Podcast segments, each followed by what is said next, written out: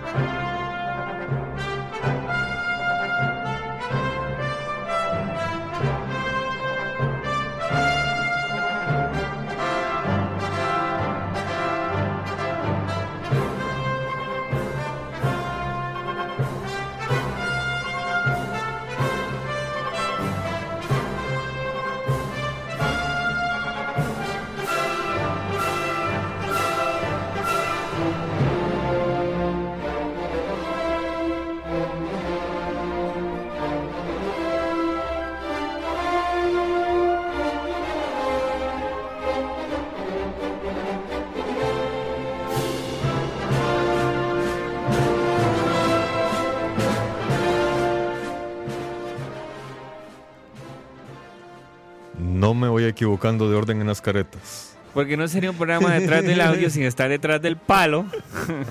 ¿Verdad? No, no, Esperé, pasa- todo, esperé que terminara la careta para que- decir eso. O sea, duré como un minuto con este chiste aquí aguantando. Yo soy una persona muy ocupada, paso un trajín laboral constantemente, Exacto, entonces exacto. ya me piden mucho si quieren que yo entre concentrado a, este, a este programa a estas horas del Gente día. como esa ocupada la que después confunde el guaro con metanol y el que tiene etanol y pasan cosas. pues no tienen tiempo para revisar las etiquetas. ¿Qué? No, yo- What? yo-. Yo, What? yo- yo- yo por dicho tomo cacique, entonces no tengo problemas con el tema de- del Uy, etanol. papá, véalo. Autóctono, hizo la señal de la pluma y Yo, todo. yo- por dicho tomo whisky etiqueta verde, Exacto. exclusivo de 50 mil colones cada botella. Eso es- Así que no hay ningún problema. Uh. Yo no tengo problemas. Esos problemas que tienen Eso- los eso, pobres. bueno, que- voy, voy- es más, voy a arrancar con esa pregunta así, que no tiene nada que ver con el cine, pero según ustedes le ponen un whisky así al frente Ajá. de 100 mil cañas y le ponen al frente el, el whisky ese, whisky patito, whisky pato, uno verdaderamente nota la diferencia. Así como, oh, que este buque, esta cosecha. Eh, Yo supongo que sí. Yo en realidad. Yo, yo lo más fino que he tomado en whisky ha sido ¿qué? la etiqueta negra de, de- de Johnny. Ajá. Y, y probando con otros whiskies, eh, sí se nota la diferencia. Ahora, en cuanto a calidad, es como cuando uno agarra una cerveza de estas bohemia Ajá. y te compras una cerveza de calidad. y Exacto, sí. Se siente abismal la diferencia. Como de calle. Sí, sí, no, pero bohemia ya, ya- ya- ya es otro nivel de media calle. yo digo, ya. sí, madre, la no sé. ya.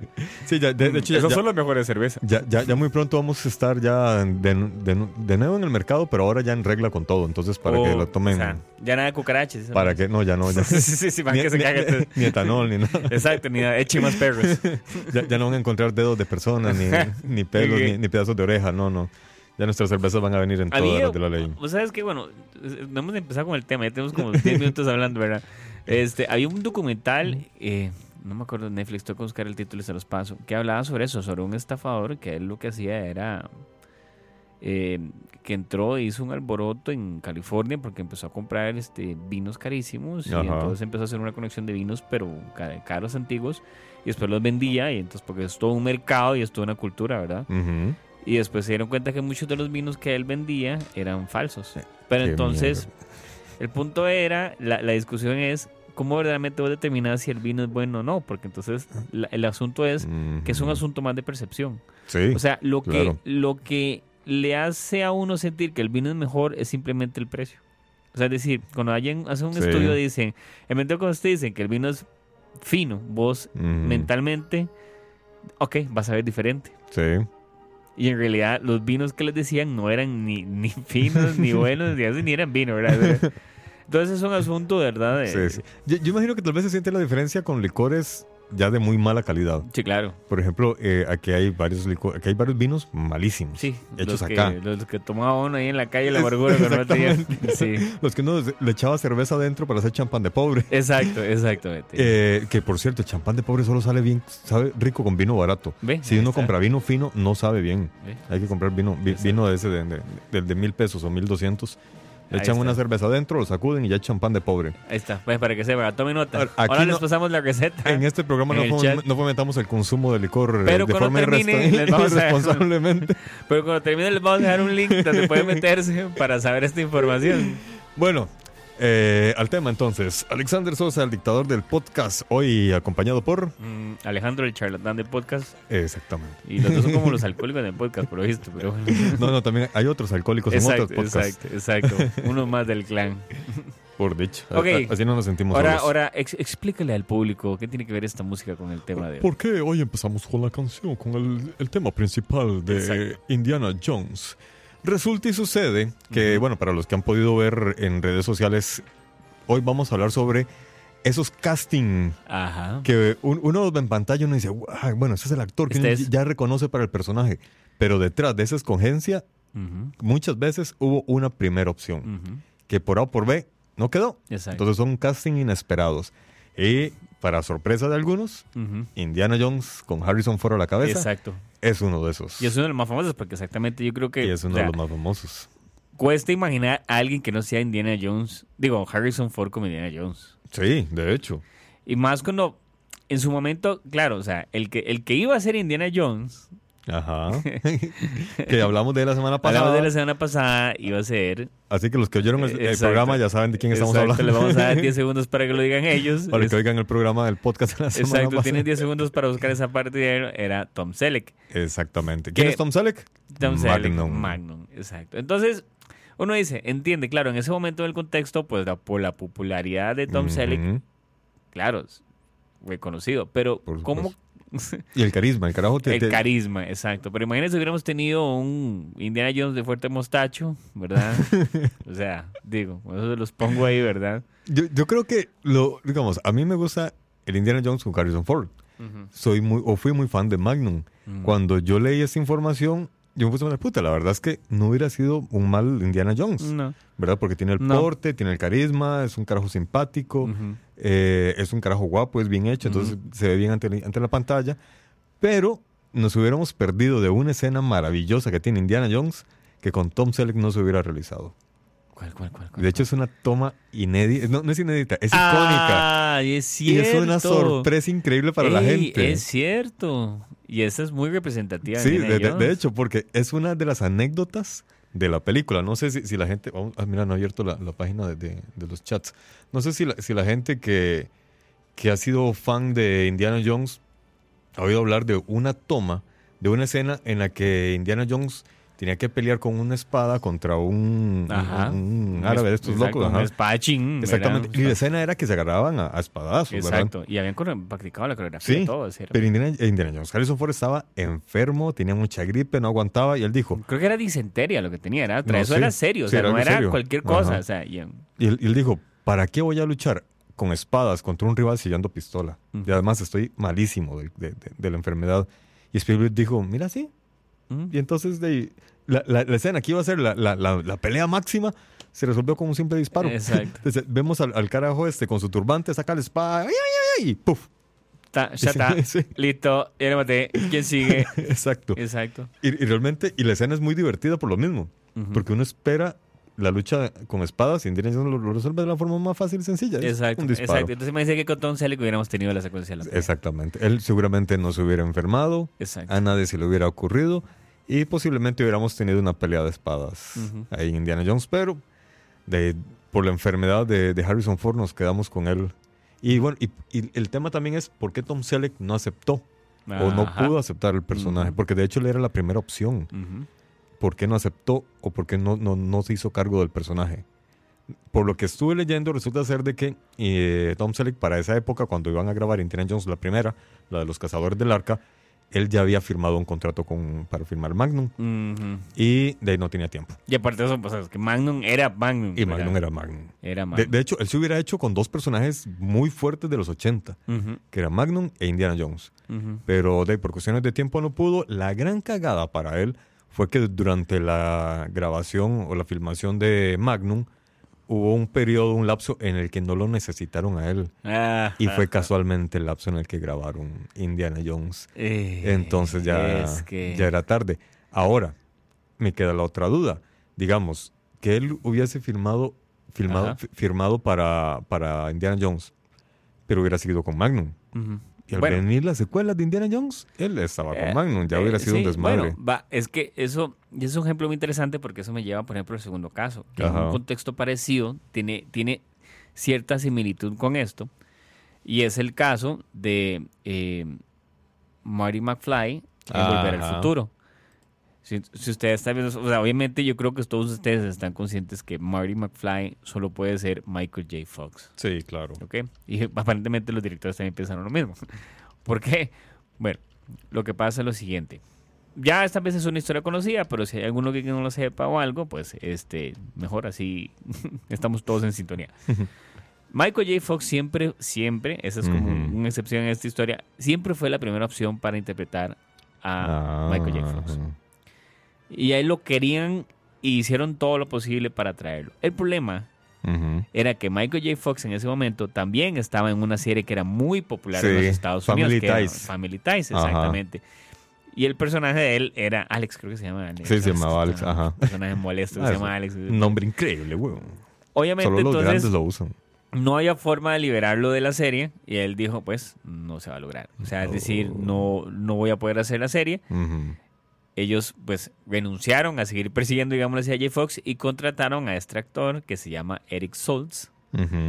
Eric Soltz, tal vez ustedes no lo recuerden mucho. Para nada. El ejemplo donde les puedo decir quién es Eric Soltz es en Pulp Fiction, el actor que le ayuda a John Travolta a inyectar la inyección Ah, de adrenalina en el corazón ah, de Uma Thurman. Ese dealer es Eric Soltz. ah, mira, sí, Ok. realmente muy desconocido. Exacto. Bueno, ¿qué es lo que pasa? Cuando Eric Sol, Eric Sol lleva ya cuatro semanas grabando Indiana Jones. Digo, Indiana Jones, este, Volver al Futuro. Exacto, o sea, perdón, se me confunde la franquicia.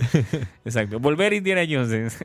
Entonces, cuatro semanas. Cuando ellos están en la cuarta semana, el director Zemeckis y el productor Spielberg dicen, es que este tipo, por desgracia, no tiene el timing cómico que yo quería o necesito, la química. Yo necesito a Michael J. Fox. Ahora, la cara de él se parece un poco a la de Michael J. Sí, Fox. claro, o sea, de- sí. Pero lo que no tenía era el carisma. el- Exacto. ese punch Exacto. interno. Mm. volvieron a hablar con Michael J. Fox y le dijeron, vea, la verdad es que esta vara con este man no está funcionando. Necesito que usted vea, verdad, si se puede acomodar para hacer esa peli. Mm. Michael J. Fox al final aceptó hacer la película, pero él no se liberó de hacer la serie.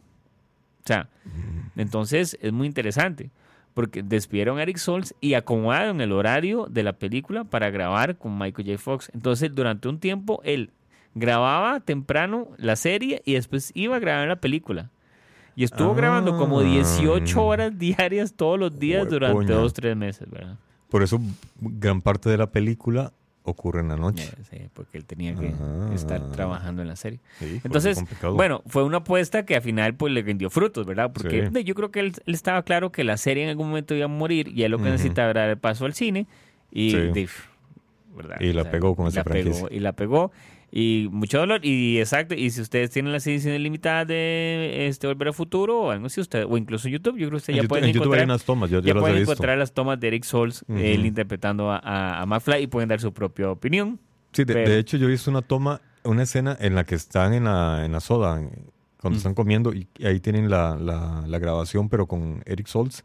Y sí, y realmente no, no, no. Y No. ta- Y, también es que, es- aunque el rostro se le parece, tiene como mirada de adulto, como de más grande. Sí, sí. En cambio, Michael J. Fox, como que todavía es. En esa época todavía era más. Como era joven, ¿verdad? Sí, era se- joven. Se, le veía muy, mucha vida sí. de puberto. Y tiene mucho carisma. Es que, sí, es que es simpático. Sí. Muy simpático. Habrá que ver también es interesante porque, por ejemplo, de nuevo, o sea, la química que uno ve que, por ejemplo, este Michael J. Fox tiene con Christopher Lloyd es grande. Mm, sí. Pero ¿cómo habrá sido la química de, de- de Eric Stoltz con, con Christopher Lloyd para llegar y decir, no, dicho, no, es que no me ¿Qui- calza? qui- ¿Quién, habrá, ¿Quién fue el que dijo Eric Solz no es? Exacto. Que habrá sido Christopher Exacto. que dijo, ma, es que al actuar, actuar con él no, no siento la química, o fue el director de una vez que dijo, no, no, eso Claro, y qué difícil, aquí ¿verdad? no va. Sí, qué y- difícil esa y, decisión. la tenían grabado bastante. Exacto, exacto. Y ya cuatro semanas. Es que a nivel de... O sea, hay pelis que se graban enteras en cuatro semanas, ¿verdad? Y estamos hablando de mucho, mucho dinero. Exacto, realidad. exacto. No es un documentalito ahí nada más y ya. Sí, o sea, sí, son sí. cuatro semanes de producción. Porque tienen que volver al pasado, más que no entendió. son cuatro semanas de volver al pasado. Entonces tengo que volver a hacer la máquina de tiempo. Necesitan otra hora de plutonio para Ay, mandar el Dios. cargo. O sea, el más que cree que es muy real. No, ¿qué? ¿Cómo que no? ¿Por qué me mandan un borracho y lo ponen a la Exacto, par mía? exacto. ¿Qui- ¿Quién le da un micrófono a este drogadicto, Hola, por favor? somos etanol y metanol juntos. o sea, esos son personajes. Etanol y metanol. Y usted tiene que adivinar quién es el que está tocado el techo y quién no. Un programa sobre, A- a- sobre so- so- cómo solo- tomar solo- informe inteligente. Solo oyéndote hablar ya, ya genera duda. Un programa de etanol y metanol. Yo no sé. Yo No, creo no, que- me descubrieron. Yo, yo creo que este se tomó las dos. sí, sí, sí, exacto. Este no, no como, como, como buen cristiano no hizo separación Exacto, exacto. de nada. Bueno, entonces, ya tenemos entonces eh, Indiana Jones y Indiana tenemos... Indiana Jones. Y es interesante porque esos son icónicos. Por eso empezamos. Yo creo que por ahí empezamos muy No, icónicos. y también ¿verdad? hay otro icónico, un actor icónico que casi representa a dos personajes icónicos. Casi representa a Superman Ok. y Uf, no. representa a Aragorn, hijo de Arathorn, nieto de Arathorn. Sí, eh, bueno, y Aragorn. el, el- el hijo de, de- de- de Marcelita, el menorcito. Exacto. Ah, ya. lo- Bueno, y Aragorn nos va a dar, espérense, porque Aragorn hay bastante material, espérense, espérense. Pero primero vamos a empezar con este tipo, ¿verdad? Bueno, entonces, Este de- tipo me refiero a Alex. estamos hablando del famoso calvo Nicolas Cage. Nicolas Cage. Yeah, you ¿Qué? have to destroy the ring. destroy it. Así sería el Señor de los Anillos, si hubiera sido. Híjole, qué feo, no me lo imagino. Exacto. Bueno, resulta ser que Nicolas Cage durante una época fue muy buscado. Sí. Mucha gente quería producir con él hasta que él mismo empezó a cagarse en su propia carrera, tomando elecciones un poco extrañas, ya que yo creo que eh, él fue nominado o era una opción muy fuerte. Es más, según me contabas, hasta Ujú. hizo prueba de vestuario para Superman. Superman. Superman. O sea, yo, yo no entiendo en qué cabeza. Ah, Para mí, Nicolas Cage es un actor que hizo buenas películas que, que me gustaron bastante. También ha hecho unas mierdas insoportables. Pero. Creo que esa no- era la Tim Burton, la, la Superman de Tim Burton, si no me equivoco. ¿En ¿verdad? serio? Sí, ya, ya te Ah. sí. Este, bueno, mientras Alejandro rebusca en su uh, almacén de memoria, Ujú. alias el celular, Exacto. Exacto. Haría. ¡Guau, guau! resulta ser de que eh, Nicolas Cage fue la primera opción para ser Superman. Ahora, estamos hablando del periodo ya después, mucho tiempo después, del famoso Christopher Reeve, que eh, desgraciadamente, bueno, su carrera se vino a menos porque hizo un muy buen Superman 1, luego los guiones de las Ujú. siguientes no sirvieron para nada, su carrera se vino a menos, luego tuvo su accidente y murió, y antes de que retomaran la historia de Superman, eh, alguien dijo, hagamos Superman con Nicolas Cage. Exacto, sí. La película se iba a llamar Superman Vive y era con Tim Burton de director y Ah. Nicolas Cage como Superman. Ahora, después de tener a Christopher Reeve, yo no me imagino a Nicolas Cage Qué haciendo difícil, Superman. no. O sea, no tiene el porte, su mirada es como tristona, en cambio... eh, en, en cambio, Superman tiene una mirada como más chispa, más alegre, más inquisidora. De hecho, eh, nada más eh, les iba a decir, de- sobre esta película hay un documental que se llama La muerte de Superman vive, que fue lo que pasó. Qué bueno. Exacto. Es de mil- 2015, es como... Eh, y 44, aquí les va a pasar a Alex el, el, el link, por menos del No, el, trailer, no sé, el- el- el link no, porque no lo tengo, pero sí el nombre de... de- de- Exacto, en La muerte de Superman La vive. muerte de Superman Superman vive. vive. ¿Qué pasó? Así es, pues, ¿qué pasó? Así. Oh, the death of Superman lives, eh, you know, ¿Qué what eh, Entonces ahí pueden buscar en dónde está en YouTube o en algún otro... ah, No sé si está en YouTube, nunca tenía el corazón. Es que miren que no tiene el corazón ni siquiera el documental. O sea, no sí, puedo imaginarme Nicolas Cage de Superman, eso se lo digo todo. O sea, Bueno, ni, pero- siquiera, ni siquiera en prueba de vestuario. Pero pueden buscar la fotografía de él con el vestuario, que Sí, están. esa Ahí sí están. está. De hecho, aquí la tengo aquí Sí, nomás no- y miren nada más qué maravilla. De, que- de- de que- hecho, se parece a Loki. Sí, el traje es un poco extraño porque es como plástico cristalino. Sí, parece como. Es que tienen que verlo, pero parece como el muñeco de la caja de Superman. o sea, y- y- Donde está envuelto en plástico todavía. Exacto. Sí, bueno, resulta ser que él, él era la primera opción. El proyecto no prosperó, pero en su totalidad. No avanzó la película, no gustó el proyecto, entonces desapareció. Y luego eh, trajeron la otra, la otra Superman con el modelito este, que también Brandon Road, sí que fue una basura de película. Brian Singer. Y ahí fue cuando casi pensé, bueno, Brian Singer era el director, pero no recuerdo el nombre de, de- Brandon. Road. Ah, ah, bueno. Brandon Road. O Brandon Road, no sé cómo se llama. Que ahora, lo vacilón con él es que no sirvió como Superman, no sé si por el guion o por su físico, quién sabe por qué, pero luego lo agarraron para otro superhéroe, Sí, el, el- el- el- hombre algo así. Sí, No que ya no está tampoco, como ya lo sacaron de ahí. Ah, ya lo sacaron. Ey, es que no pega como superhéroe, el cabrón. Entonces. Pero creo, si no me equivoco, porque eh, Warner con esa serie se está haciendo un crossover muy grande, como de Ah. diferentes universos y épocas.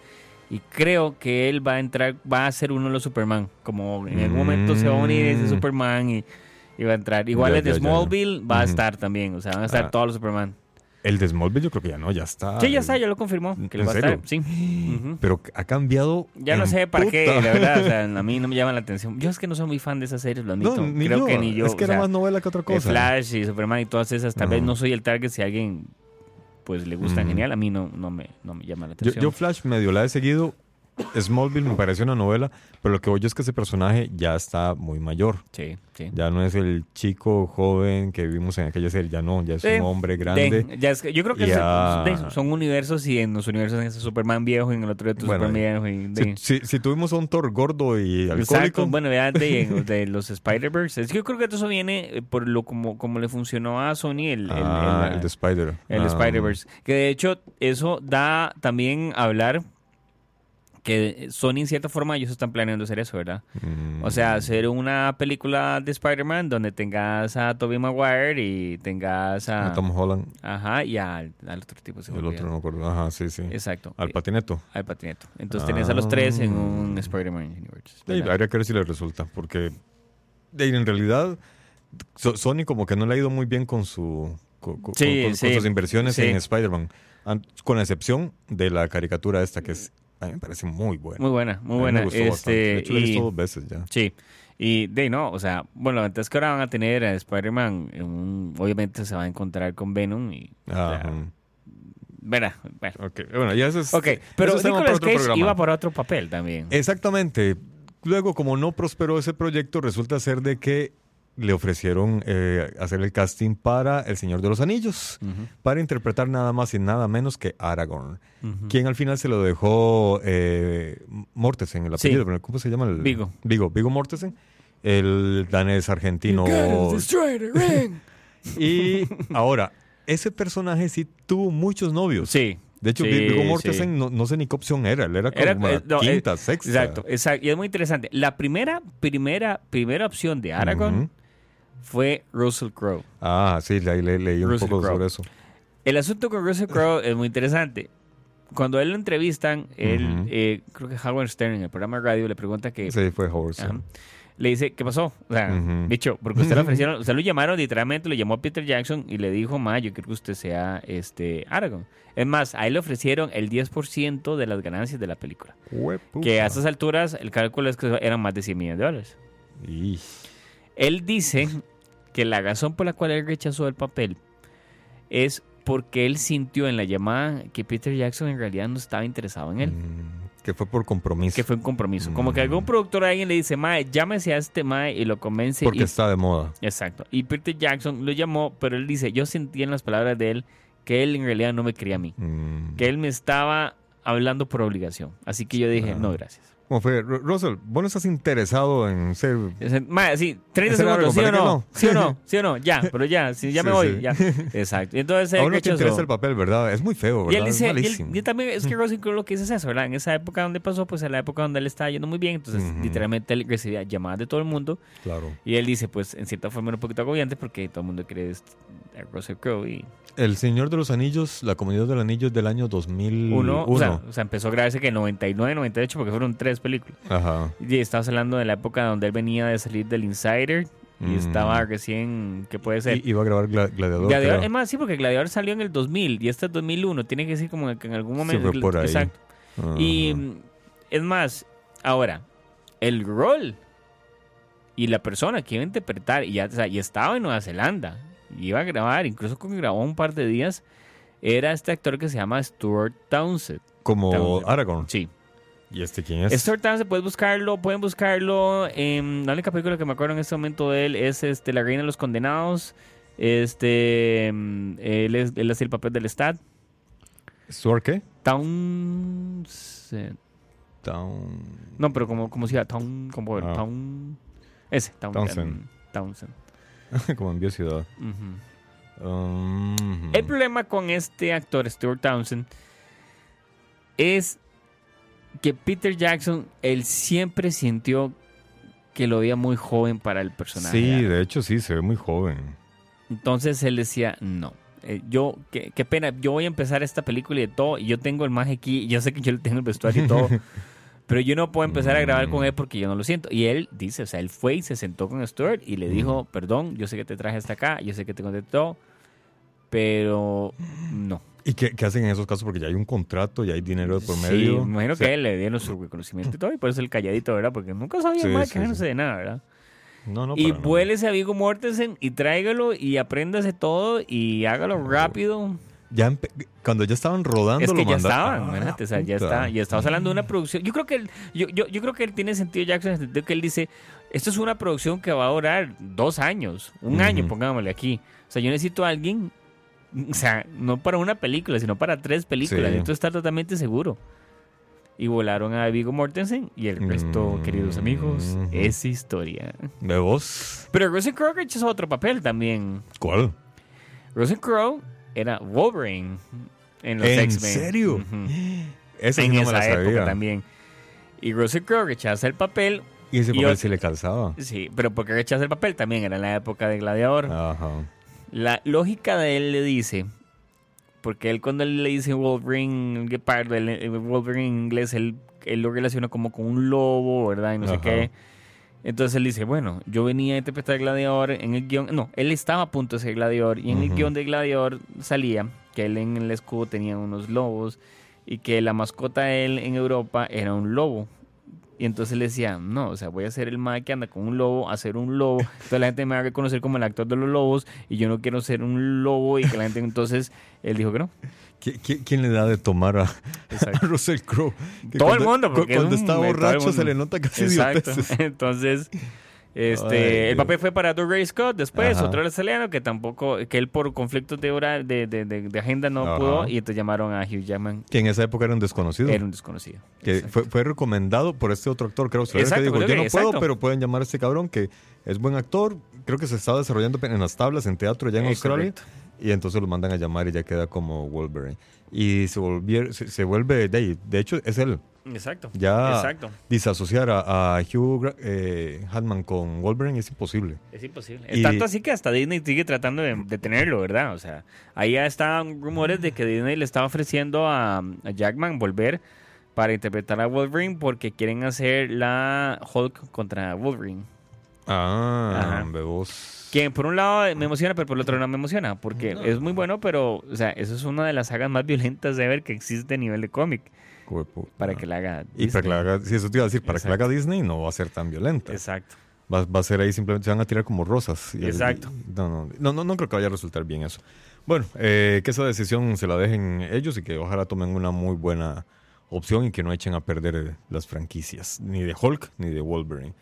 Bueno, este otro, otro caso que te iba a mencionar, eh, ya se me fue, ¿ves? Por, por meterme en la cuña esa de, de Wolverine, se me olvidó la, la- otra franquicia que te iba a mencionar, la- de otro personaje. Bueno, eh, mientras tanto, entonces, ¿qué se me hizo el, qué se me hizo el forro? Qué barbaridad, qué barbaridad. Has visto, has visto. Bueno, entonces, otra opción, eh, otro personaje también que, que casi no es. Bueno, aquí tenemos el de Han Solo, ya, ya me perdí en este link tan extraño. Ah, bueno, el de Matt Damon, que él casi, casi también aparece en la, en la trilogía de Batman de Christopher Nolan. Él iba a ser precisamente Harvey Dent. Estuvo a punto de ser Harvey Dent. De hecho, no, no pude leer toda la información, pero sí me llamó la atención por Harvey qué, Dent. por qué él no pudo ser Harvey Dent. Si de hecho, él es un buen actor. Me parece que le hubiera aportado mucho al personaje. Lo que me duele a mí de la película en sí es que aparece muy poco. Es, Sí. un, es un villano que aparece a mitad de la película y ya muere al final. Que mm, siento que pudieron haber dado, haberle dado una película completa. Sí, ¿verdad? Yo creo que, lástima, yo creo que el mismo director dice que él, eh, eh, ¿verdad? Que como ellos tenían planeado que el Joker no iba a morir, ¿verdad? O sea, porque para ellos la idea original era que la tercera película sigue siendo la combinación de la historia del Joker, pero al morir el Joker y ellos haber matado a Harvey Dent, no Ujú. tenían el villano para la tercera, por eso fue que salió lo de Bane. Ah. Pero dicen, eso hubiera sido también muy importante. O sea, si no hubieran matado a Dende en ese momento, tenerlo en la tercera y darle más espacio. Pero no, no contaban con Sí. que iba a pasar lo que pasó. Y... Qué madre. Matt Damon de... de, de- Sí, lo que pasa es que lo que dice es que fue una cuestión meramente de horarios. Ahora, él nunca habló con Christopher Nolan. Ah, Me imagino que habló con los productores o algo así. Y de primera entrada dijeron, no, la verdad es que no se puede porque este carajo pasa. Y de hecho, sí. Eh, Matt Damon pasa sumamente ocupado actuando. Es uno de los actores que más buscan. sí, nosotros cuando hablamos con él es como un ratillo nada más. Sí, sí. Porque siempre está ocupado. En- y, a- y hace rato que no viene aquí a Costa Rica a- Exacto, a, exacto. tomarse un café con nosotros. aquí, entonces- a tomar aquí, atrás de las mil, a conocer. es el único que habla inglés cuando estamos los tres. Bueno, otro actor que este también es, es uno de los, para mí, de los mejores actores que, que hay en Hollywood, que en su momento pudo haber aparecido en la saga de La Guerra de las Galaxias, Ah, ok. Pero se echó para atrás. Además de que él estaba también con, con todo este enredo de- del padrino y con otros proyectos que Casi le nada, salían. Sí, que le salían, que luego vino Scarface y luego otro montón de proyectos. Y les estamos hablando nada más y nada menos que de... Al Pacino. Exactamente, que lo dijiste porque no me acordaba el apellido. Tengo Sí, la sí, cara sí. la Al. Pacino iba a decir, iba a decir. Al De Niro, iba a hacer una mezcla. Resulta ser de que Al Pacino también es otro de los que le ofrecieron salir Exacto. en Star Wars. Él iba a ser Obi-Wan Kenobi, pero de ahí no. Las cuestiones de tiempo... Le no- pareció muy confuso también el guion. El guion, ¿ves? Bueno, de hecho, bueno, con Star Wars hay que hacer miles de capítulos aparte porque Qué la primera Star Wars fue un caos, todo. Fue un caos producirla, fue un caos la producción, Sí. fue un caos la edición, hasta que ya, ya salió eh, Sí. a los cines y ya todo eh, marchó bien. Pero realmente en esa, en esa primera película, desde el inicio todo iba muy, muy, muy, muy mal. Y eso, eso, eso es como una apuesta, ¿verdad? Porque, o sea, de verdad que yo los entiendo. O sea, si a usted llega un guion de ciencia ficción, que la primera vez que sea algo así, y vos lo lees, es... Más bien, yo... De, de cuando- hecho, cuando- el, cuando- señor que hizo de, de Obi-Wan Exacto, es que eso te iba a decir. quedó pero, pero, enojadísimo. pero eso te iba a decir incluso como Alex Guinness aceptó Ujú. en primer lugar hacer esa película. Ajá. Porque incluso, o sea, creo que estamos hablando que en ese momento alguien como Alex Guinness tenía todavía mucho más peso actoral que lo que era Al Pacino. Y como si lograste conocer a, Alex Guinness, ¿verdad? y Al Pacino dijo, no, no, I don't wanna be this movie. Wow, you're gonna use the force. Wow. O sea, Sí, "You igualito. make it a movie, a movie, a movie." Yes, the first look. You gotta use the force. The force is with you. Sí, al, al rato y no, no le hubiera ido Exacto. muy bien Exacto. saliendo en esa serie. No, no, y es que, wow, no, no, no. Y creo que, bueno, ese no lo leí muy bien por qué pasaba, pero Mm. parece que Christopher Walken también lo querían para el papel de Han Solo, ¿verdad? Ah, Incluso, bueno, con Han Solo es otro papel que anduvo por todo lado, tuvo muchos Sí. novios. Incluso cuando ustedes ven los videos de los casting, Russell, eh, ay, ¿cómo se llama? No, Russell Crowe. Harrison Ford. No, Harrison Ford. el otro Russell, ay, el que, ¿Cuál? eh, no Russell Crowe, el, Ah, este- Kurt Russell. Kurt Russell. Kurt Russell, él sale haciendo casting de... De, De, Harrison Ford. De- Han Solo. Tenemos de Han Solo. Él sale haciendo casting, leyendo el guion y actuándolo. Entonces, este, igual, o sea, joven y todo. Bueno, hay otros casos muy interesantes. Hay uno que es muy interesante porque es un personaje en cierta forma icónico para las generaciones, ¿verdad? Más modernas. Y tal vez no todo el mundo le gusta esta película. Que es el caso de Legalmente Rubia, Ah, sí. ¿verdad? sí. La película es una mierda. Es una mierda. Este, Horrible. tenemos a Reese Witherspoon y en su papel de macha, ¿verdad? Macha cutie, pero que al final se graduó de Harvard y todo. Sí, Excelente. sí, sí. ¿Qué es lo que pasa? El papel originalmente para esa película se le ofreció a Christina Applegate. Bueno, Ujú. ¿quién es Christina Applegate? La que ustedes, más de uno, tuvo una fantasía con ella en la época de matrimonio con hijos, Ajá. ¿verdad? Sí. Kelly. Kelly. Kelly. Sí. ¿Qué es lo que pasa? Pues lo mismo, o sea, Uy, llega... Kelly. exacto, exacto. Exacto. Cuando ella le ofrecen el papelito y ella le guion, ella dice, sí, muy lindo, pero, o sea, yo vengo de interpretar una rubia tonta y crees que interprete una rubia tonta, exactamente me estoy encasillando en mis papeles. Sí, exacto. Obviamente, pues la película tenía otro twist al final, entonces mucha gente lo que juega es que, "Güey, para mí que es que nadie de los actores lee los guiones, seguro les hacen un plot ahí rápido, Sí. entonces no, no entienden el guion, ¿verdad? Porque se lleva un poquito el personaje, se da cuenta que hay un twist ahí, que al final ella pues es la heroína y todo bien. Y hay esta segunda parte de, de- de la película. Exactamente. Pero bueno, Ah, Sin embargo, yo creo que ya ahí sí tomó una buena decisión. Igual, las demás películas en las que ha salido no, no, no han por, sido de gran por lo menos no se relevancia. ha desaparecido del todo. Ella Sí. se ha mantenido. Y, se alejó el personaje de la rubia tonta. sí, ahora es Que, como- que eso es algo que, que realmente los actores, muchos tienen que cuidarse, porque de repente los Sí, encasillan claro. Y no logran conseguir papeles en otra cosa que no sea el personaje que los hizo famosos.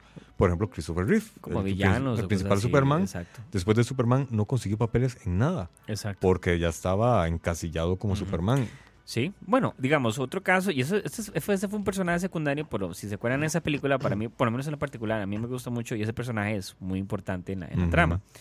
En el Truman Show, Ajá. en, en Truman Show, el papel del director del, de- del reality, eh, ¿cómo se llama el personaje? Pitoff o No me Pi- acuerdo. Pidoff, una cosa así, que era un nombre así como artístico, que era Ed Harris. Ed Harris fue otro personaje que le- le- le- legalmente entró a grabar cuando ya la película estaba avanzada, el personaje de él. O sea, ya, Ah, o sea, la película ya.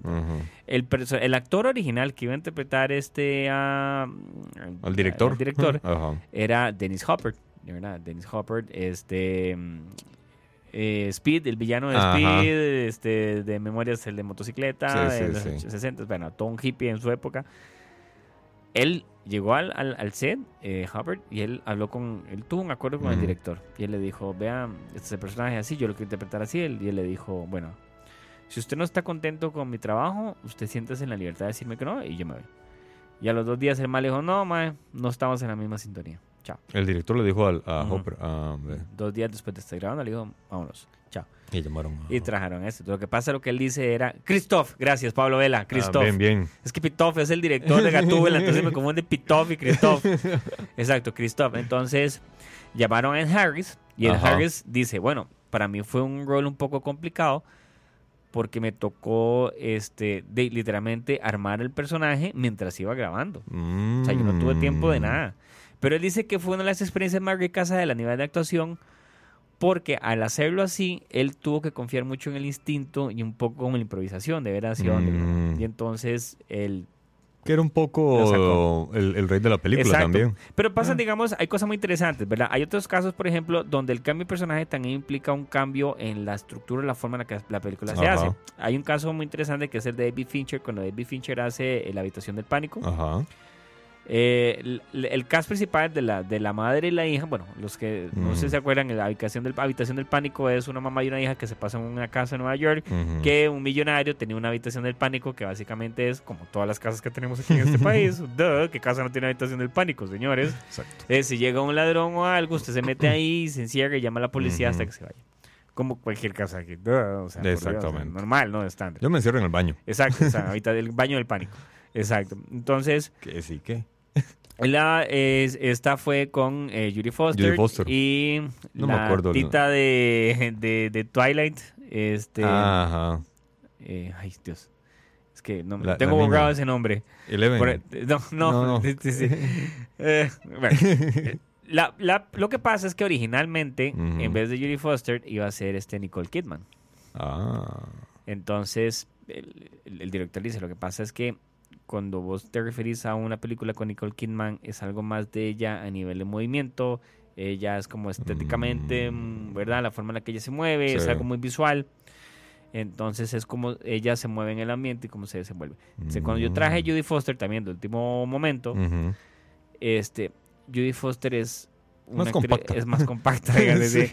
ni- e- incluso, exacto, en personalidad toda es más seria. Entonces uno dice, lo que ella ve y la, la actuación de ella es más en los ojos. Entonces yo tengo que centrar la película en algo más psicológico, Claro. con Judy Foster de lo que yo tenía originalmente pensado que iba a hacer con, con, Ta- con- También tomamos en cuenta que mucho transcurre dentro de esa habitación. Kristen Stewart, es la chica. ah, Exacto. que también era una habitación y Exacto. tenían de ahí poco espacio, aunque claro, en- cuando se está grabando se simula Exacto, poco espacio. Sí, se simula poco espacio, aunque realmente hay 25 metros atrás. Exacto, como así es que esto ustedes han visto este estudio, este estudio es enorme, es una Ah, sí, bodega. claro. es. De 300 metros por 300 Exacto, metros. pero así nos gusta. No escatimamos en gastos. Sí, sí, exactamente. Solamente les mandamos una imagen a ustedes para que piensen que realmente trabajamos Exacto, con pero aquí hacemos corte, levantan esto y, Sí, siguen. so- somos muy solventes y adinerados Exacto. en realidad. siguen, siguen jalando cemento y esas cosas que, es que nos prestan este espacio en la. Si no nos delates. exacto, exacto. Perdón, o no, o no. Bueno, antes de continuar, eh, los saludos para la gente que está perdiendo su tiempo con nosotros hoy en esta noche, que son Cucaracha, Javier, Luis Rosales, Cuca. Jorge Díaz, Cunet, ah, vos, Exacto. Plisbury, hace poco que también estuvo Checo Arroyo, pero jaló, le dio miedo. Ah, no, ahí está todavía, mira. Y no sé quiénes más andan por ahí. Pero bueno, saludos a todas las personas que nos escuchan hoy, que nos escucharán en el futuro, gracias a Volver al Futuro. Se estuvo Alex. Ahora, ahora, ve que interesante, por ejemplo, lo que son los casos de los pitch y eso de los directores, cómo explicar la película inci- incide mucho en la forma en la que yo decido no. Porque, por ejemplo, pongamos el caso de Matrix. Matrix, el caso original de Matrix iba a ser Will Smith. Ah, sí, cierto. Sí, cierto. Creo que lo hemos hablado aquí en algún Sí, momento, que lo comentamos. Y Will Smith, y él, y él puso en un video una vez porque todo el mundo le decía, madre, pero porque usted rechazó este Matrix y todo, porque, ¿verdad? Entonces él en el video él dice, miren, les voy a hacer, o sea, les voy a contar la historia. Dice, a mí me llegaron los Wachowski. se Cuando eran hombres. Exacto, o sea, los Wachowski, por eso digo, Sí. ¿verdad? claro, los Wachowski en ese momento, ¿verdad? Y ellos dicen, vean, es que tenemos esta película para vos, es una película de ciencia ficción. Entonces, te lo voy a poner así, cierra los ojos, imagínate vos suspendido en el aire con una cámara que da 360 grados así la vuelta y te ve por todo lado y vos peleando con fuego en el aire.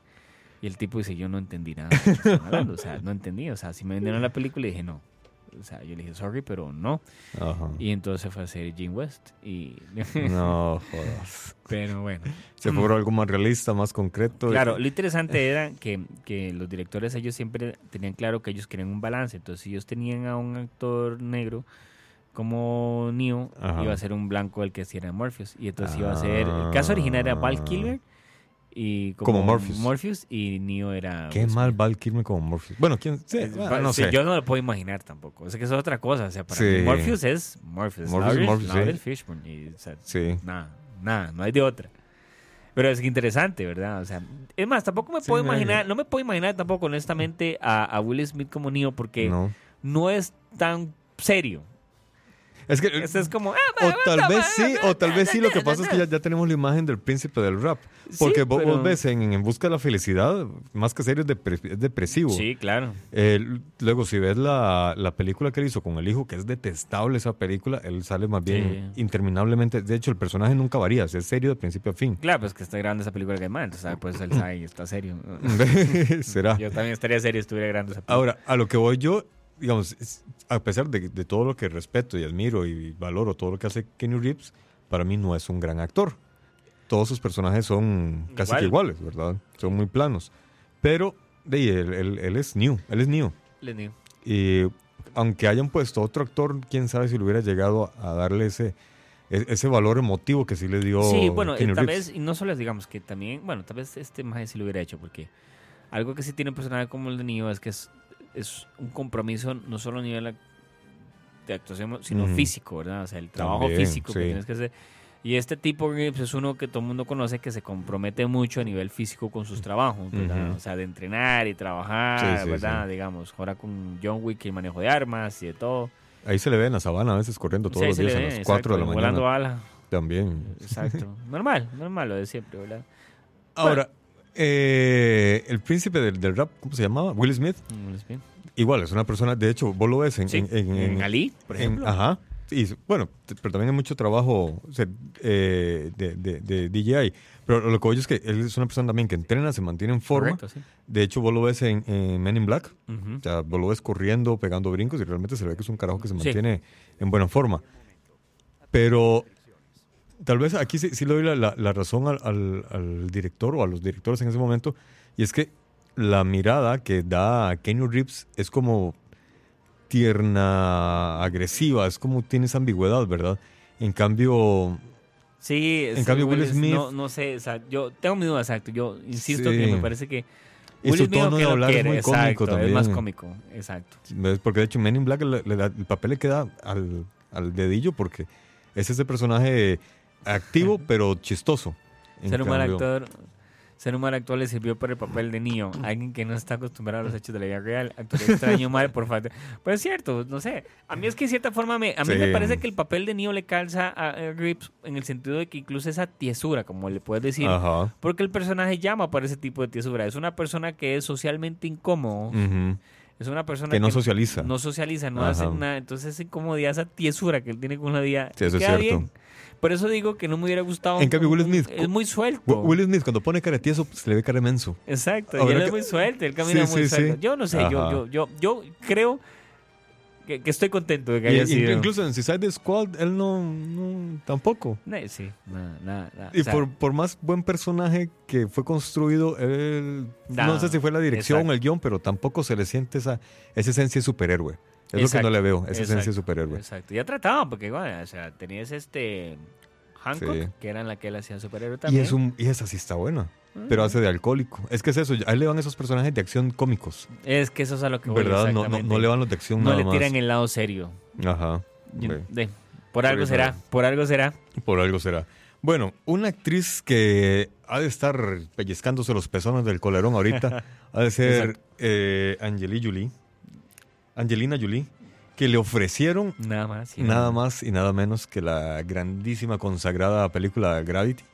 Y de, al final la película la interpretó Sandra Bullock, se ganó el Oscar Sandra Bullock y Angeli Jolie peleando con Ahí está haciendo Maléfica 2. haciendo Maléfica 2. Maliendo Pelicadas y peleando por los chiquitos con Brad Pitt. Exactamente, y peleando con su propia vida porque anda jodidísima Sí. de, de la existencia. Sí, no sé si yo me hubiera cansado. Bueno, y Sandra Bullock ha tenido mucha suerte porque Sandra Bullock ha agarrado muchos papeles que ha dejado eh, Angelina y Julia Roberts, por ejemplo. Ah. Sí, está de Blindside, que es donde ella adoptan a un jugador. Sí, ese, de fútbol americano. También era para Julia Roberts, ¿verdad? Y ella la agarró. Mm, ¿Y por qué Julia Roberts no la quiso? Porque es, es, digamos, no es, un, no, no es un peliculón, es muy buena. De hecho, a mí me entretiene. Creo que si no me equivoco, Sandra Bullock ganó un Oscar. ganó, de hecho, te iba a decir, ella ganó el Oscar con esa O película. sea, te- ¿Ves? eh, Porque o sea, todos estamos acostumbrados a un tipo de Sandra Bullock. El personaje que ella interpreta en esta película es una señora, es completamente Sí, diferente sí. a todo lo que conocemos de Sandra Bull- Bullock. Ahora, Sandra Bullock es muy particular, porque así como se ha ganado el Oscar, se ha ganado el Raspberry, creo que se llama, Los Raspberries, sí. sí, como la peor actriz. Y ella fue a recoger el Raspberry. No, esa fue Halle Berry. No, también. Ella, Sandra Bullock. sí, ella fue ¿Pero por cuál peli? Es una película en la que ella inter- es, un, es, es un personaje, pero de mierda. No. Que es, es- de hecho, es una- una- un personaje en el que habla mucho y se monta en un camión con un ¡Ay, señor y No, no- que ya es. pe- Sí, Es oh, periodista, Sí, ya sí. me acordé. Yo proyecté esa película en el cine, ya me acordé. La- la- Eh, ya te la busco. Claro, ella está enamorada del periodista, ella lo busca por todo lado y Ajá. lo persigue para enamorarse. Oh, qué película tan mala. Es Dios pésima, el Oh, personaje wow, es una mierda. cierto. Es más, Ella yo creo que en eh. ese año fue muy interesante porque ella había tenido una muy buena película y ella la había nominado en ese mismo año por las dos. O sea, tenía una buena película ah. como actriz y una mala película como esa. Oh, es Ah, cierto ese dato. bebos, bebos, bebos. Y todo fue el mismo año que eran como, "Bueno, aquí estamos. Sí, sí, sí. Y, y no se ganó el Oscar, pero sí se ganó el Raspberry. Y de hecho, en YouTube pueden buscar el, el discurso que ella dio precisamente cuando fue a recoger su premio. Ah, qué vacilón, porque es que, de verdad, es más, yo creo... No, ya no, no, pero sí. Qué bueno eso, sí, es cierto. No me acordaba de esa Mm. película. No, ya me acordé porque no me acordé de esa película. O sea, o sea, ya, ya me acordé porque no me acordaba de esa película, obviamente. Bueno, eh, ahora, otro personaje que también es muy, muy querido y muy amado por muchos de nosotros, que es la Viuda Negra, negra. Ah, ajá, ese también. interpretado increíblemente por Scarlett Johansson, el amor de la vida de Ah, la a mí mitad de los hombres gusta. heterosexuales de este planeta. A mí no me gusta. Nunca me gustó ella como ese personaje. ¿En serio? No. No, a mí no me importa ella, de el personaje, me importa ella como ella. Esa- no me. ¿Saben qué es el problema? te- Les no, voy a lo que te digo es que Scarlett Johansson es, Ah, la, sí. es- Es- la mitad de los hombres heterosexuales estamos enamorados de ella. Exacto. Y la otra mitad no, pero igual se la jala. Exacto, que se, se, Sarajala es un país que una, una, la verdad, una ciudad Eh, de eh, México. eh, no, no, esa se la jala. Ya está Guadalajara, se la jala y está por allá, por aquello. El que no sabe. Bueno, resulta ser de que inicialmente. Esto fue ofrecido a Emily Blunt, que también ya tiene un largo historial en su, en- en su- en su devenir actoral, pero eh, simple y sencillamente en ese momento ella estaba muy ocupada para interpretar ese personaje, entonces dijo que de- desgraciadamente no podía participar, entonces fue cuando escogieron a Scarlett Johansson. Ahora, según Emily Blunt, ella nunca se arrepiente de, de- de- de Y alguna de sus que va a decisiones. decir, "Me Sí. no quería. Imagínate, es que todo el dinero que representa interpretar a un superhéroe de Claro. Marvel. ¿Cuánta plata nos están echando cada uno de ellos? Porque imagino que dentro del contrato, antes no sé si se hacía, pero ahora me he dado cuenta que sí, de- desde, desde el, eh, Michael Keaton, cuando interpretó el primer Batman, que él dijo que en su contrato o como parte de su pago, él iba a recibir regalías. Tanto de los muñecos como de, Tómelo. la- de las reproducciones de, de la película. Creo que de ahí en adelante todos los actores dijeron, espera un momento. Entonces yo también puedo Exacto. solicitar eso. Wow, wow, wow, O sea, wow. imagínense cuánta plata están ganando quienes salieron en las películas de Marvel, que ya pasaron de moda, ya no es parte del mainstream, ya, cas- ya- ya no se habla de las películas, pero igual están los muñequitos por ahí, las películas se siguen proyectando en televisión, están en Netflix y van a estar en otras plataformas que vengan después, y parte de esas ganancias va a las arcas de cada uno de los Estoy actores. buscando la película de Sandra Bullock y no la encuentro. Mira. Está como que la borraron de la faz de la Se- se- existencia. seguro, seguro creo que Sandra Bullock le dio vergüenza Sí, y pero es a quitarlo. porque yo creo que fue por el año 2000, porque en el año 2000 Sandra Bullock la habían nominado por 28 días, que ella hacía el papel de la alcohólica. Y en esa misma época, ella era Ah, cuando sí, ella tenía. Fue con esa, con 28 días. Ajá. Qué rajado. Qué rajado. Sí, ¿Vos sabes si alguien que pasa igual con eso, otro personaje emblemático y que el actor original dijo, no, yo no quiero? Era eh, en Harry Potter. All About Steve. Eh, Sí, así se llama. Ve, All About All About Steve. Steve, Exacto. Es requete mala. Exacto. El rat, sí, sí, ve, ah, bueno, que dicha que aquí. Grande eh, Cuca y y Pablo, Pablo no- gracias. nos están aclarando las dudas. El. Ratzi y llegó a recogerlo con una caja llena de DVDs de la peli para regalar. Qué al valor. Y la película se llamaba All About Steve. Hola, Steve. Vean, yo, yo una vez, eh, yo, soy de esas personas que cuando tiene tiempo, y de hecho me gusta sacar el tiempo para ver películas y me gusta pasar canal por canal, para ir viendo a ver qué encuentro. Y si no, ya me paso a alguna otra plataforma a ver qué encuentro. Un día, como ya, mis dos actrices favoritas son, en- y en este orden, Judy Foster y Sa- Chicholina y... No, no. Ah, Judy Foster y Sandra Bullock. Resulta ser de que de, yo vi, la, eh, vi que salía Sandra Bullock y me puse a verla. Eh, Madre, no aguanté cinco minutos. Sí, yo dije, sí. "Este- no puedo, o sea, no la soporto. Hablaba demasiado, una voz chillante. Es era, el guion era absurdo. terrible. sí, Entonces, sí, de sí. no, no. Y me pasé. Después Wow. me encontré la historia de, de que la película había sido nominada para los, eh, los, Razzie Los Razzie. y que de ahí ella fue a recoger el premio. Y desp- entonces después busqué la película para intentar verla, tampoco pude. en serio, es demasiado mala. Y ya les dije, nada, realmente Sandra Bullock escoge cualquier papel prácticamente. Sí. Bueno, por lo menos ya después como que se pulió, ¿verdad? Sí, yo creo Se que le sirvió, de, le sirvió Yo de creo que esa película fue la que le dio la lección. Sí. Hellberry no le fue también, ¿verdad? Con sus papeles, pero bueno, de verdad. Pero también es que yo creo que des- después o no le ofrecieron buenos papeles o, o- o- o no se animó a hacer buenos papeles. Porque ella se ganó un Oscar, se ganó el, el, el Razzie ese y desapareció. Y nunca más de ella. En cambio, Sandra Bullock sí. Ve, yo ve, Cuca, es que digo lo mismo. Sa- Sacha Grey y Mia Khalifa. Qué cuentazo. Hace rato... No, vieres que a mí Mia Khalifa no me gusta, weón. Sasha Grey sí es guapísima. Sasha Grey, sí. Por eso dije Mia Khalifa. Sasha Grey es impresionante. Guapísima. Pero Mia Khalifa no, no, no, no, no. Es que yo soy moreno. Entonces yo creo que las morenas no me atraen tanto. Típico, ¿verdad? Típico. Sí, siempre nos gusta el polo contrario. Exacto, era, y por eso es que cuando uno se Lo- va a la playa y ve a los extran- extranjeros blanquitos ahí en la playa. ¿verdad? Sí, sí. El, problema es que ellos no, no, no miran, no me miran igual. Exacto, es como, me- seguridad, seguridad. Viene un ladrón, vamos. Viene un mono, un mono ladrón. Va a robarse mi licor. A robarse mi, mi- mi lu- mi licor y las sustancias que uso para estar detrás del audio. Y pa, entonces de ahí se me esconde la gente. Otro ejemplo así, blockbuster, así como de que alguien no estaba preparado para eso, pues, era en Harry Potter el papel de Snape. Ajá. original, que pues, es otro papel súper emblemático y ¿verdad? Alan Rickman literalmente se lo llevó hasta morir, como dicen, ¿verdad? Es este, se lo dieron a, a Tim Roth. Tim Roth, eh, pues, pues, muy conocido en las películas de Tarantino, de hecho creo que en, en Perros de Reserva es uno de los... Es uno, sí. Ujú. Es de hecho el policía infiltrado que al final lo matan. Además que canta, cuenta la película que al final lo matan y entonces Pero, lo se matan da de una cuenta forma- que- pero- pero- pero la parte previa a su asesinato es increíblemente Exacto, buena. Es entonces, muy buena. Bueno, bueno. Este, Ethan Roth dijo, es que yo no estoy preparado para el nivel de mainstream que esa película llama. O sea, no nivel de la película Cielo, si yo la puedo hacer, el problema es que lo que esa película va a generar, primero el Mm, compromiso de tantas películas durante tantos años, Sí.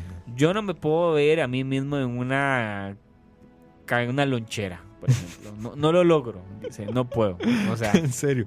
entonces él simplemente rechazó el papel Mm. porque él no quería. Otro que rechazó un papel en Harry Potter muy importante también era este eh, Ian McKellen. Ian McKellen Ajá. le habían ofrecido el papel de este Dumbledore. Y él dice, "Ey, no, vengo de hacer Gandalf y no voy a hacer un otro hechicero y, o sea, Sí, ta- ta- también es que se exceden. De repente encuentran un, exacto. un actor que le sale bien, bien un personaje y lo quieren agarrar siempre para lo mismo. Entonces, Exactamente. bien astucia de, de los directores, de, de los actores no aceptar, o actrices no aceptar Exacto. caer encaja- encasillados. Mira, eh, ahora que, que mencionabas algo interesante, yo lo recordé hace poco una entrevista a un actor argentino que se llama Ricardo Darín. Ajá, qué gran. eh, Sí, eh, resulta ser de que vi, vi una entrevista de él que me pareció muy interesante y es porque le consultaban, esto fue, es una entrevista muy vieja, es como de mediados de los 2000, cuando se estaban empezando a poner de moda las narconovelas. A él le ofrecieron interpretar a, a- no sé si a Pablo Escobar, no, a, fue a un, a un narco mexicano, no sé si al, al Chapo quién. Chapo, sí. El asunto es que lo ofrecieron y él dijo que no. Y el, el- el- el periodista le pregunta, ¿por qué? Pero cuéntame la historia, ¿qué fue lo que pasó? Dice, no, mira, que es que llega la productora eh, eh, eh, gringa Mm. y me dice, mira, mira, tengo que ofrecer un negocio y no acepto un no como respuesta. Uh, Apenas me dijo eso, yo ya sabía cuál iba a ser mi respuesta. Que iba a ser no. No soporto que me digan, no acepto un no como respuesta. El tema fue, así, para, para resumir la historia y no, y no imitar mal el acento argentino, este producto estadounidense le ofreció mucha plata. Él dijo que no, entonces le ofrecieron más plata. Y él insistió en que no. Que él, él dijo, es que yo soy argentino y me están pidiendo que interprete a un narco mexicano. O sea, Ujú, no, ujú. no, no soy para ese Exacto, papel. Exacto. Entonces, bueno, al final no, no lo aceptó. El periodista le pregunta, pero, te- eh, boludo, ¿te ofrecieron mucha guita? Dice, sí, sí, Para- sí, para- para- No tenés una idea, es de Hollywood, no sabes cuánta plata me iban a dar.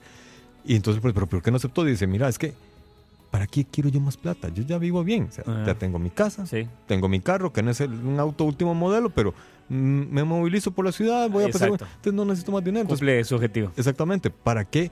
La cantidad de dinero que me ofrecían era tan grande que no sabía qué iba a hacer yo con tanto dinero. Entonces, como no me hacía falta, dije que no. Entonces, de ahí, tenemos un personaje que no aceptó porque simplemente... Y dijeron que no. eh, sí, él decía, es que no soy yo para ese personaje. Y sin importar cuánto dinero le ofrecían, él decía, no, es que no soy yo para ese personaje. Bueno, bueno. ¿Vemos? Entonces, de ahí, ahí tendrá... Y de hecho, Ricardo Darín, de- dentro de poco, viene una película muy buena argentina donde actúa él, que tiene que ver con la crisis del 2001, del corralito. Opa. Eh, está, eh, Mm. yo vi el tráiler y está es, es una tragicomedia. Para los que han visto Full Monty, va por ahí. Es una película sobre gente que de repente se queda sin dinero porque mm, no, sé si, si algunos conocerán lo, lo que pasó en el 2001 en Argentina. El país quebró, muy parecido a lo que nos, es- a lo que nos está pasando a nosotros pasando, o sea, actualmente. y entonces eh, los es como un trailer de lo que Sí, va a hacer.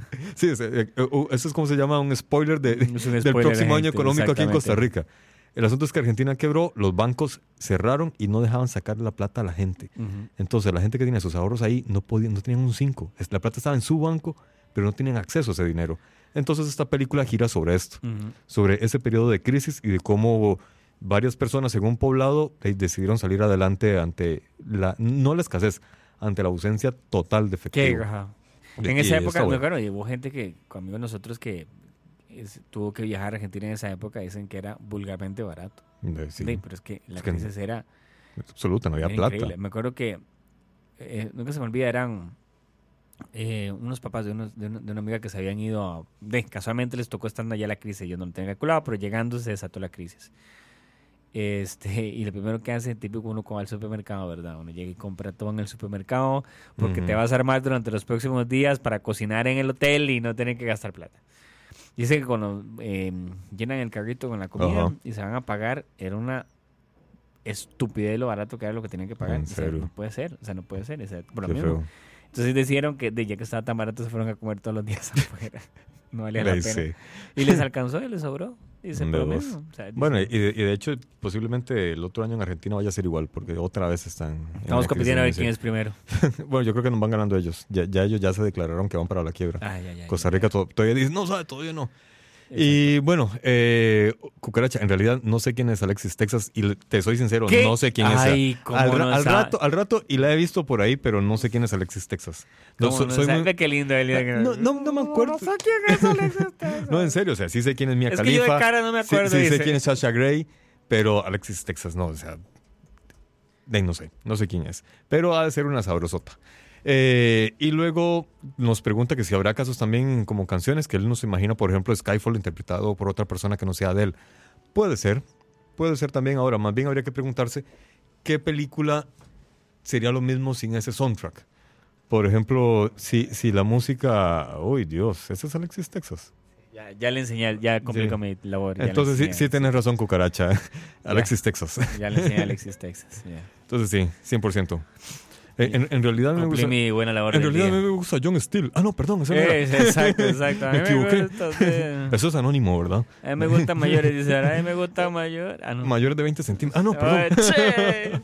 Exacto, exacto. Ese es otro casting que le hicieron Y sí, de Pablo Vela, esa es la película La Odisea de los La Giles. Odisea de los Giles. Se las recomiendo en cuanto puedan, Va, cuando salga dale. a la cartelera vayan a verla y si no la consiguen por ahí. Pero realmente, eh, por lo menos el tráiler que yo vi me pareció muy interesante porque a mí me gustó mucho Full Monty y siento que esta película cuenta una historia muy similar. No se- nadie se va a encuerar, nadie se va a deschingar, pero es ese humor que tiene que ver con, con- con la escasez. La Odisea de los Giles. La Odisea de los Giles. Bueno, otra. es, ya sé que ya, ya- ya llegamos a la hora, pero es que esta es una de mis películas favoritas y tiene a casi todos mis actores favoritos. Cuando las colegiales crecen. Ay, No. Dios. Bueno, yo estoy ¿Cu- pensando- cuál, cuál de las siete? A ver, exacto, es que ya estamos. El tema es que Seven, Ajá. que tiene a nada más y nada menos que a Dios como, Exacto, exacto. como actor principal. Eh, ¿Y Aquiles? Aquiles, como, el otro co- coprotagonista. Exacto. Y eh, como malvado a Kevin Spacey. Exacto. Exacto. exacto. Kevin Spacey como Emil, pues dice ahora. no, no, que bueno, él salió en Kipax, creo. la- K-Pax, sí. ¿Qué- K- qué sí, pa- K-Pax, si ustedes han visto K-Pax, es un refrito. es un refrito de una película argentina que se la Ajá. recomiendo 70 Sí. mil veces más que se llama Hombre mirando al sudeste. Exactamente. De hecho, es mejor Hombre Mirando al Sureste O que sea, Ki- vean K-Pax. Hombre mirando al sudeste. Es más, si quieren vean primero K-Pax y después Sí. Hombre mirando al sudeste y ustedes hagan sus propias decisiones. Cierto. Hombre Pero mirando a- al sudeste. ahí el error fue el guion. Eliseo Subiela, creo que es el director. No me acuerdo. Ahí el problema fue el guion que, que, que no, no sé qué putas intentaron. Cambiaron la historia, cambiaron muchas cosas. Sí. Y no cerraron algunas tramas ahí que la versión argentina sí cierra. Entonces a mí la, la versión gringa no, no, no me atrapa. Pero bueno, el asunto es que sale Kevin Spacey. Pero no es sobre Kevin Spacey quienes iba a comentar. Exacto. Es sobre, Es sobre- Dios. es- es- no sobre Aquiles. No. Eso- Ay, sí, era sí. Aquiles, sí, perdón. En realidad, Aquiles, eh, en realidad, el, el Mills. Nils no iba a ser Aquiles Mills. o no iba a ser Brad Pitt. Lo que pasa es que se iba a convertir en una historia de puros negros, seguramente, porque quien iba a ser de, de, de Nils o de quien iba a interpretar el personaje de Brad Pitt iba a ser nada más y nada menos que Denzel Washington. Denzel. Otro gran actor, otro de los, de los gigantes de, eh, de Hollywood, pero eh, Denzel Washington dijo que... Para, Sí, es que apenas estoy leyendo el- el, Forro, jale, Forro. Jale, jale, Forro. Dijo que no. Él dijo que no, lo que no entiendo, lo que no entiendo es por qué él dijo que no. Dijo que no porque le dolía el estómago. Ah, bueno, él decía que más bien que él sentía que la película no iba a tener pegue, que nadie le iba a ver. Y cuando él vio la película, él dijo que, Mame. ¿qué toma? Cometió un error. Ujú. Él por lo menos sí tuvo el valor de decirme la pelé. Porque para los que no han visto Seven, es de las mejores películas que yo he visto de detectives. Sí. Te va envolviendo, te lleva el, el final, el final un- uno, uno quiere matar a todo mundo, ¿verdad? Exacto. porque realmente la película te estresa, te agobia, te lleva a un punto Sí, es que una realmente que- película muy inquietante, la verdad. Sí, es el- y está es- muy bien construida. Y bueno, aunque Brad Pitt hizo un, un increíble papel, yo creo que ahí es cuando él ya comenzaba a depuntar como un gran actor. Más que una cara bonita, él ya empezaba a depuntar como un gran actor. Y yo realmente en este caso sí creo que Denzel Washington también hubiera hecho un muy buen personaje. Sí. Pero bueno, él tomó la vía del no. Se lo dieron a Brad Pitt y por dicha la película siempre terminó con buen suceso. Buena película, recomendada Sí, totalmente. también. Seven. Entonces, Ya nos pasamos cuatro minutos de la hora. Qué barbaridad, qué vergüenza. Sí, no, hombre, y tantos actores que faltaron por mencionar Ah, faltaron, todavía. digamos, nada más para sacar el ejemplo más claro, o sea, Clint Eastwood como en sus películas de Spaghetti Western.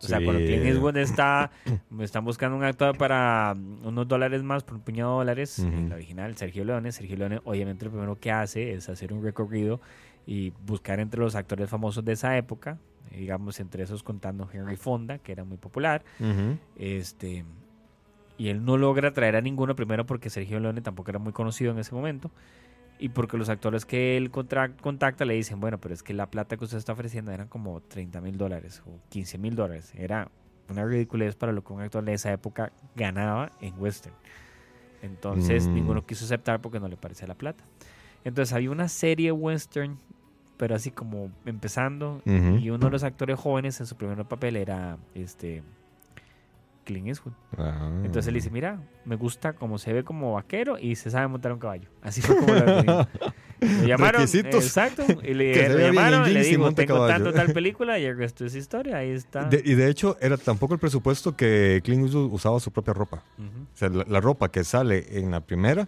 por unos dólares más, porque es una trilogía, en la primera es la ropa, o sea, no, no es No, vestuario, no es eso. ropa de él. el, el- el poncho que él usa es el mismo en todas las películas. Ah, sí. Y solo ese hay. Sí, que lo usa, lo lava y lo pone a secar y Exacto. mañana lo vuelve a usar. Exacto. El poncho es el... Y bueno, aquí ya encontré la, la información de Al Pacino. Y- Paltrow, exacto. de Al Pacino y Star Wars. Eh, Al Pacino también dijo que es que no entendió el guion, entonces no quiso. Y también se negó a participar en Pretty Woman y en Apocalipsis Now. Vez, entonces, en realidad, Bueno, Al Pacino. eh, es más, o sea, igual, o sea, John Travolta no quiso hacer Forrest Gump, ese sí nunca supe por qué, no encontré razones, pero nada más dice que no quiso hacer ah, Forrest pero qué dicha. Sí, hay- la teoría es que en esa época había muchas películas que tuvieran que ver como con dancing y canciones, Ah, que es lo sí, que les sí. gustaba. Molly Ringwald, que tal vez Molly Ringwald se la acuerden como por películas como el, el Club de los Cinco, de Breakfast toda esa, la, era como la emblemática de los 80 de esta chica. Ella era el, el caso original para ser este Mujer Bonita, ella dijo que no, Y se lo dieron a Julia Roberts. Julia Roberts. Que para mí no es la mujer tan bonita. Jack pero bueno. Nicholson, originalmente lo habían pedido para Michael Corleone, pero Jack Nicholson dijo que él era de los que sentía que el papel de un italiano lo tenía que interpretar un italiano, el papel de un indio un indio, entonces él dijo que no tenía nada que estar haciendo ahí. Ah, y sí. entonces... Llamaron pues, Marlon Brando. Exacto. Ah, vemos. No, era para no, a- Michael a, Corleone. Michael, ese era Eh, Al Al Pacino. Pacino. Ah, a ver. Al Pacino, es lo que son las cosas. Sí. Pero vez se hubieran contratado al Pacino, entonces digo, a, a Nicholson, entonces al Pacino se hubiera ido. Si das por otra película, eres un desmadre. Es cierto, Macho, Karate Kid no quiso estar porque no le interesaban los viajes en el tiempo. Mira vos. Bueno, entonces, nos vamos para el carajo. Nos se, acabó el para el programa, carajo. se acabó el programa de hoy. Y muchas gracias por perder su tiempo con nosotros. Alexander, el dictador, se va para la mierda y... No, yo no, pero yo, yo veo cuando se va y yo les aviso y yo les confirmo y yo les mando mensaje que ya llegó. ¿ok? que se van a celebrar. Alejandro Chalatán del podcast se queda aquí mientras Alex se va a la mierda para sacar todo. Bueno, muchas Chao. gracias a todos y todas. Chao. Ah, o sea, hay que ma- poner la careta. A ver si vamos a ponerla correcta.